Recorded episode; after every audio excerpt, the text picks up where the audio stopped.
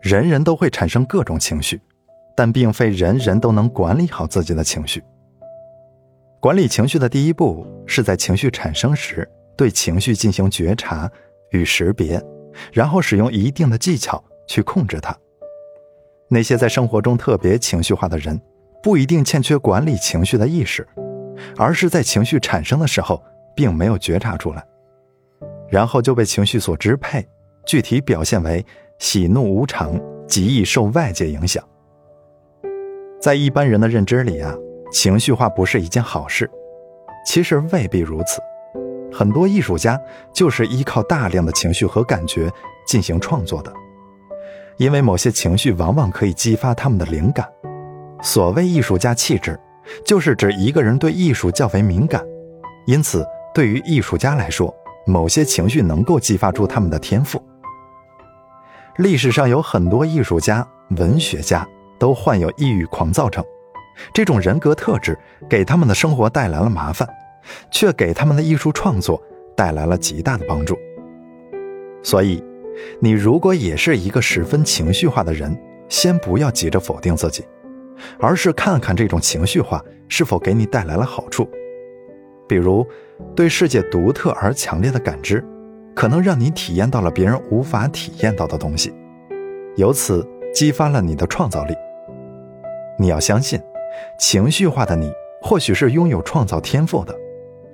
除了学习掌握调控情绪的技巧，你还可以把自己情绪化的某些部分加以利用，让情绪来丰富你的生命，而不是成为你的障碍。情绪产生之后，在其强烈程度与稳定性方面，并非是人人都一样的。心理学上，根据希波克拉底的体液理论，发展出四种人的气质。粘液质、抑郁质、胆汁质和多血质。具有粘液气质的人，可能天生就比别人钝感一些；而抑郁质和胆汁质的人，天生就对某种情绪很敏感。抑郁质的人更容易产生悲痛、伤感等自怜性的情绪，并且情绪波动性较大，更容易情绪不稳定。胆汁质的人呢，天生对愤怒敏感，他们容易冲动。不过，愤怒来得快，去得也快，俗称急性子。多血质的人容易产生乐观的情绪，心态较为积极，情绪也相对稳定。也就是说，除了后天的情绪控制技巧，天生的气质类型也决定了一些人比其他人更容易情绪化，或是情绪失控。因此，在关于情绪控制的学习上，他们需要付出更多的努力。一个人随着自身的成长，以及社会阅历的增加，个性会日渐趋于成熟和稳定，因此其情绪的管理能力也会逐步得到提升。从这一点来说，情绪管理能力的提升是一个人适应外界环境的结果，是一个人一次次的与世界与他人互动，从而有意识的调整自己的行为，以获得更好的适应能力的成果。所以。如果你总是情绪化，可能就是因为你的人格还不够成熟，你的心理年龄还很小，依然在用一种孩子气的反应去面对世界。为什么你会情绪化？因为很可能你的原生家庭对情绪的认知是空白的，你的父母本身就没有察觉情绪、管理情绪的意识，在这样的家庭环境中长大，你自然也就不具备这种意识。另外呢，也可能你一直被父母保护得很好，导致你的社会经验严重不足，使你缺少反思自我，让人格走向成熟的机会。很多人之所以表现得十分孩子气，是因为他们吃的苦头还不够多，对自我的要求很低。如果在社会上锻炼几年，碰的壁多了，他们对情绪的关注和调控自然就多了起来。因此。你之所以情绪化，除了因为没有掌握控制情绪的技巧，还有一个重要的原因，就是你认为自己有任性的资本。一个人成熟的过程，就是不再认为自己可以任性的过程。以前的你总是以自我为中心，认为世界会围着你转，并且应该围着你转。在社会上摸爬滚打几年之后，你才会发现，世界不以任何人的意志为转移。不仅不会围着你转，而且需要你紧紧地围着它转。即使如此，你也不一定就能够得到你想要的东西。你发现生活处处充满危机，充满陷阱，需要提升自己的能力，以应对各种危机与陷阱。这个提升自己的过程，就是学习情绪控制的过程。在这个时候，你的情绪调控的动力已经满足，你需要的只是学习一些方法和技巧。本质上，学习情绪控制是一个人深度社会化的过程。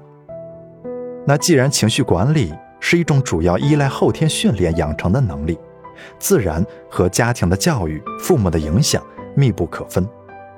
有情绪化问题的人，很可能其父母也有同样的问题。遗憾的是，在这样的家庭里，情绪化可能从来都没有被当做一个问题。家庭成员各自的情绪化行为，往往被认为是正常的，不需要改正的。生活在这样的家庭环境中，人自然不会有管理情绪的意识。当他表现出暴躁、抑郁或者颓废的行为的时候，他也不会意识到这是一种情绪化的体现，只会任由自己的情绪泛滥，任由自己沉浸其中，听凭情绪的摆布，并且产生情绪化推理的行为。所谓的情绪化推理，就是指根据自己当前的情绪来评价外界或是他人。也就是说，我们心情好的时候给什么都点赞，当我们心情不好的时候，比如抑郁的时候，我们就觉得一切都毫无希望。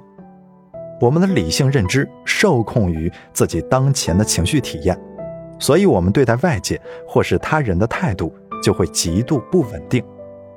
与人打交道水平越高的人，越能敏锐地觉察到自己内心的细微波动。他们能够精细地区分自己内心的判断是由情绪引起的，还是由理智引发的。这种高度冷静和理智的特质，让他们在各种商业或者政治活动中游刃有余。